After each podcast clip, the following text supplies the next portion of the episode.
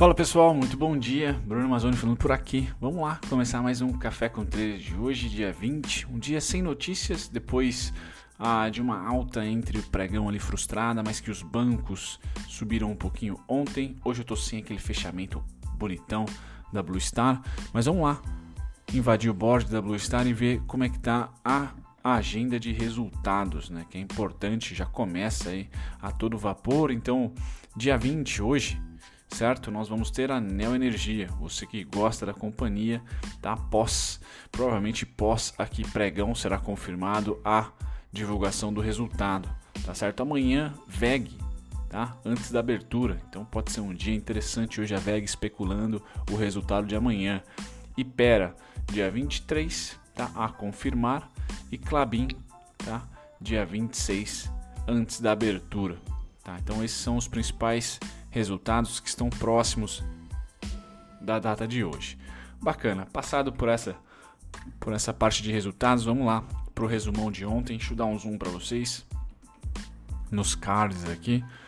Estados Unidos acabou esfriando o mercado ontem, tá? Então, democratas sem, sem acordo por enquanto, é político, tá? Não, não só é político, mas também ah, eles querem colocar coisas a mais em acordos. Então tem aquele Green New Deal, tem toda, toda essa disputa política também, tá? Em relação a um novo estímulo a, a, de, de trilhões nos Estados Unidos. Então eu falei para vocês que sim, isso aqui não vai ter fim, tá? Então o mercado fica contente porque vai rolar o auxílio, vai rolar mais um estímulo e o mercado está viciado em, em dinheiro impresso, então ele quer isso, ele precisa disso.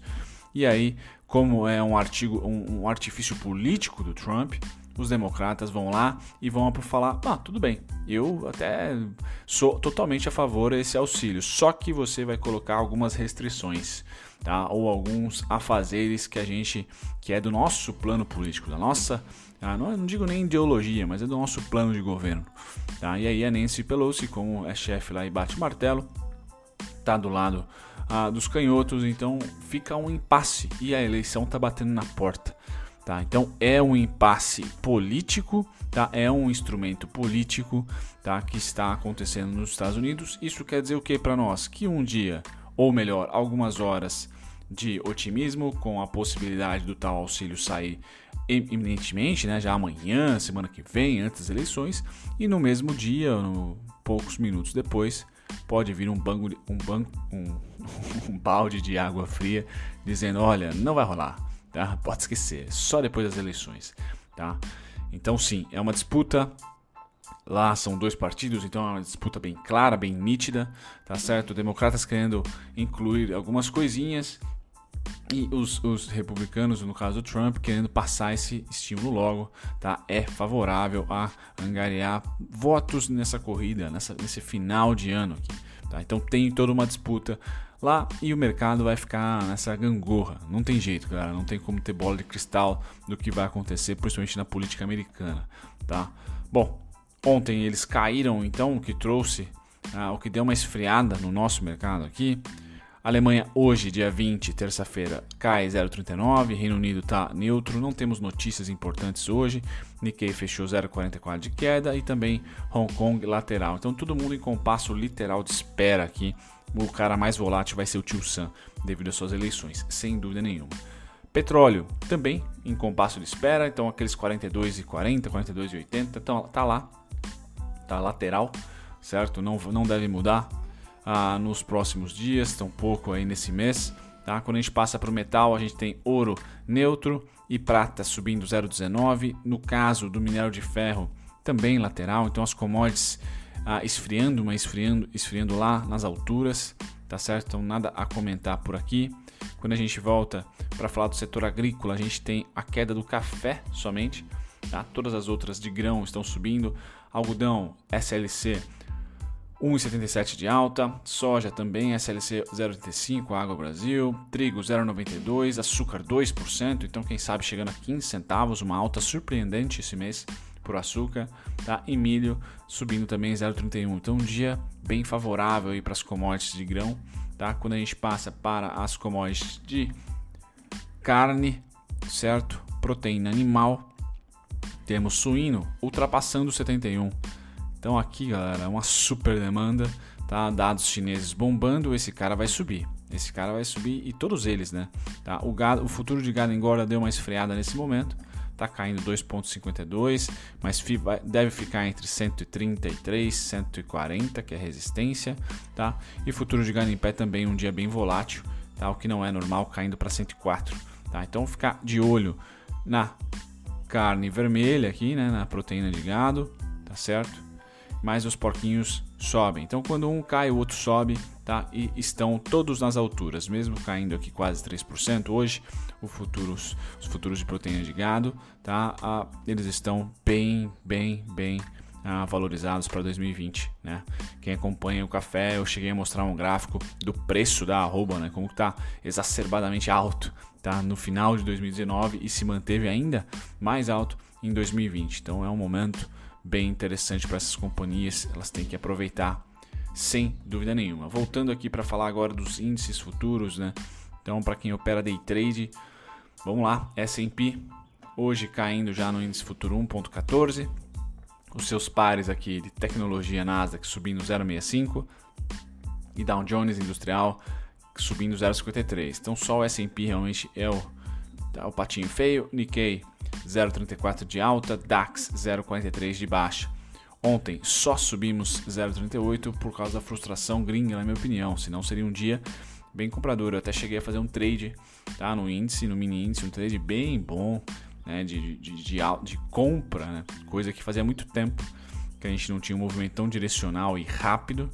Tá? Porém, é, frustrado durante o dia e com as notícias de que não ia passar o, o pacote de estímulos, né? Tá nesse lenga-lenga e deve ser um lenga-lenga até as eleições, tá? Até as eleições, galera. Bom, passado dessa parte aqui, a gente pula pro gráfico dos juros, então os juros começam a ter mais uma onda de compra, tá? Juros começam a ter fluxo ah, bem intenso, tá? E um saldo que se manteve, tá? Não é tão alto quanto o contrato anterior de setembro, mas é um saldo que está com tendência de alta, então os juros ganham o holofote de novo. O dólar deu uma pontadinha de alta e a gente vê que o ativo não está querendo descer, tá?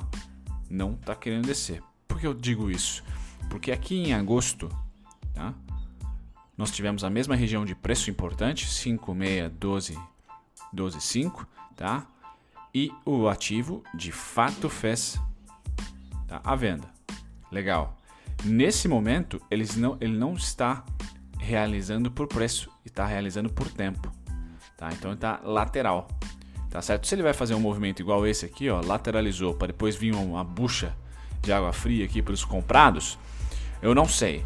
A ideia é, eu estou acompanhando aqui o IFR, tá? principalmente no diário, no curtíssimo prazo. Tá?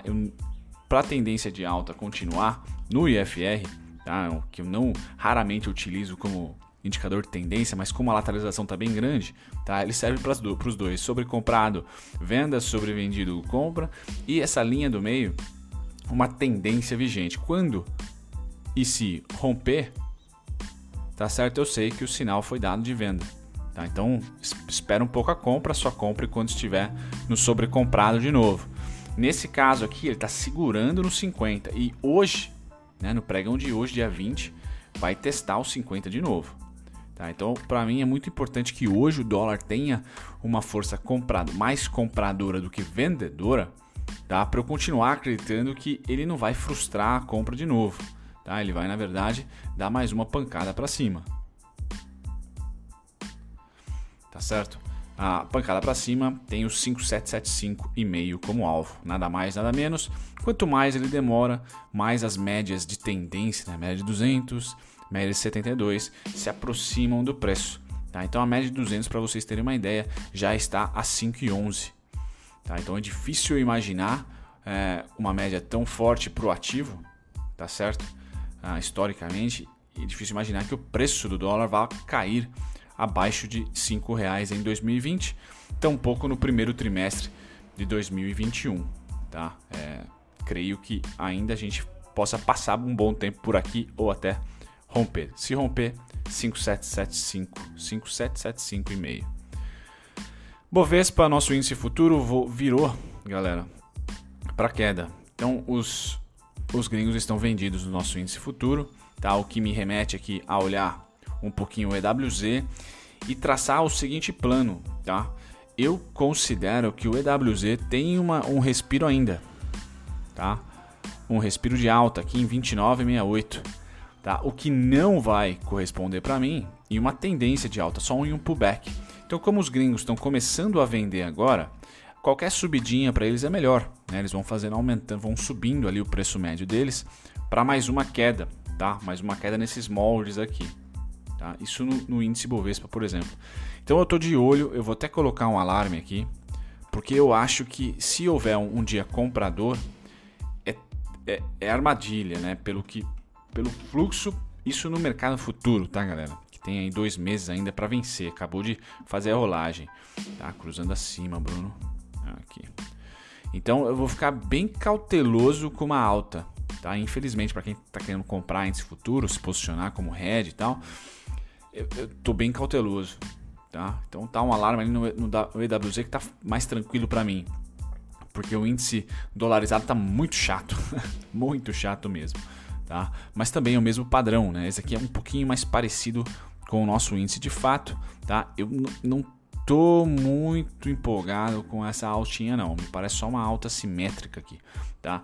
No caso do mini índice, né, ontem eu tradei ele cheio de cheio de artimanhas aqui, deixa eu pôr numa hora. Meu Deus. Ai, vamos lá. Então essa alta aqui, tá, tá certo esse gráfico tá. Essa alta aqui eu participei Tá certo? Participei dessa alta depois que ele que principalmente conseguiu vencer. Deixa eu pôr no contrato atual. Principalmente depois que ele conseguiu vencer os uh, isso, 98,965, ele acordou acima, né? Então essa região aqui, principalmente nos 15 minutos que eu tava de olho, tá? Em um scalp, tá certo? Essa região para mim aqui era comprado. Digo para você que demorou dentro do intraday bastante tá? Mas era, era um dia que eu, como nossa abertura foi acima, era um dia que eu estava olhando para compras, tá certo? E aí ele fez ju, justamente aqui um, um, grande fluxo direcional, tá? Nesse momento aqui, sair por price action, vaza. Não, não, não dá para ficar apostando em uma alta de um, de um instrumento que está sem fluxo, tá certo? Então qualquer nova alta aqui, eu vou imaginar esse mesmo movimento vai, tá? Bate em um ponto e reseta tudo. Ou seja, se você comprou na abertura, você saiu no 0 a 0, resetou, o dia foi zero, tá? Basicamente no zero, tá certo? Então eu vou eu vou monitorando esse cara, eu tenho ali o 101 Deixa eu ir no, voltar para o índice cheio para eu lembrar os meus pontos. 101, 160 como sendo aquele, aquele, aquele ponto um pouquinho acima do EWZ. Então bateu no 101, 160, eu sei que eu não vou olhar compras, tá? Eu, eu vou, vou, olhar muito mais é, short do que compra. Mas a ideia é trazer para vocês que o índice está sem fluxo nessa subida, o índice futuro. Então muito cuidado, tá? Com tendência, muito mais esses espasmos de compra e aí no mesmo dia volta tudo, tá? Até que a gente tenha algum tipo de fluxo entrando por aqui. Já no mercado à vista a notícia é boa, né? Então a gente tem, vai, vem subindo. Então vocês estão percebendo algumas ações aí, os bancos dando uma, uma respirada, tá entrando, tá entrando grana já praticamente uma semana inteira e contando, tá? O último dia que eu tenho computado aqui de compras foi o dia 15, tá bom? Então sim, sim, nós temos bons bons ventos aí para as ações, tá? Fatos relevantes, Semig, né? tudo, tudo sendo comprado aos poucos, né? Eu trago agora notícias para vocês. Essa notícia a CIA já desmentiu, tá? Então a Levante vinculou, mas ela falou, olha, isso não é verdade, não é verídico, pelo menos via fato relevante da companhia.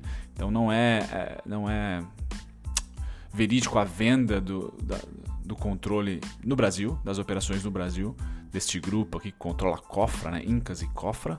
Então desmentiu para quem está de olho aí. Por enquanto me parece mentira. Vamos ver até os próximos fatos relevantes.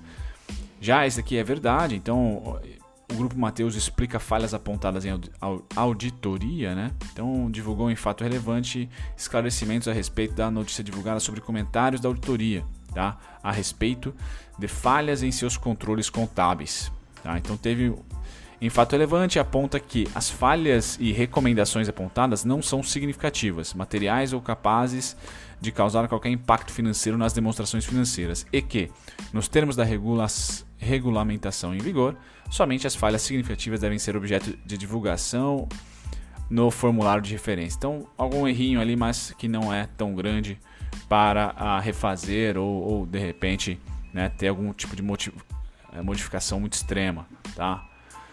Aqui eu trago para vocês a CEMIG. Desculpem se vocês estão ouvindo um barulho ao fundo. É? Então nós temos aqui o FIA Dinâmica Energia, tá? Via, né?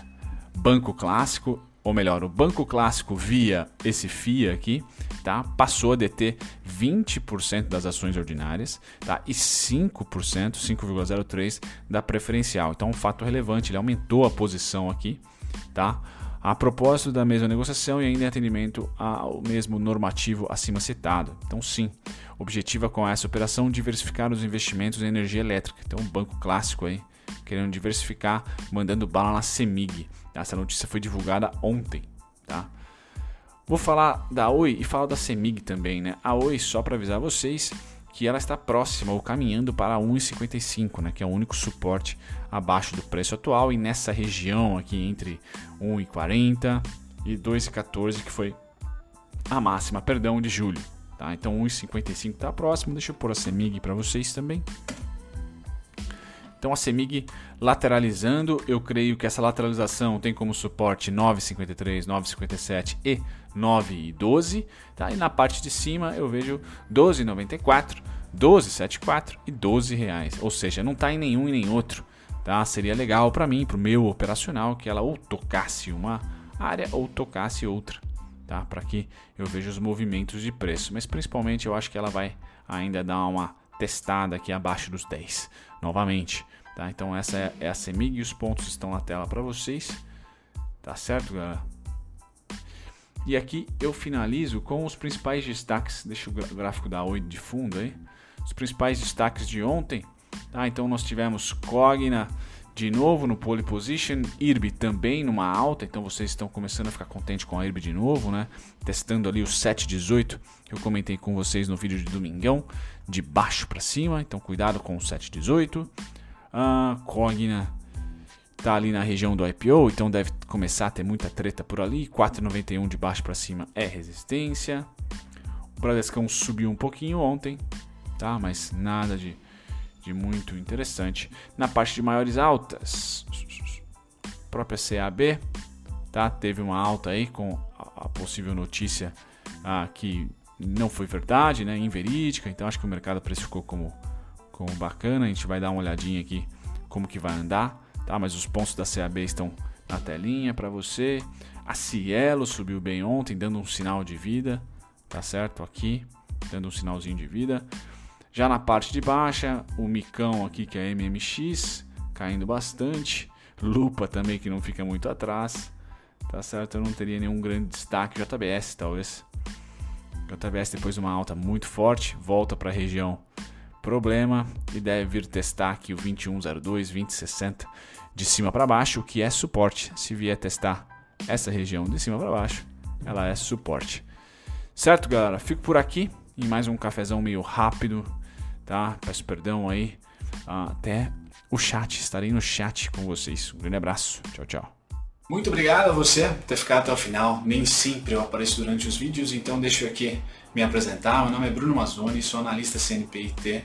Estou aqui no YouTube já há próximos de dois anos, tá? Sempre comentando sobre ativos específicos ou um grupo de ativos. Então convido você que ficou até o final a visitar a minha descrição, tem lá todos os conteúdos meus gratuitos para você que aprender sobre análise técnica, aprender sobre valuation, análise fundamentalista, tá certo? E também outros conteúdos curiosos sobre o mercado financeiro.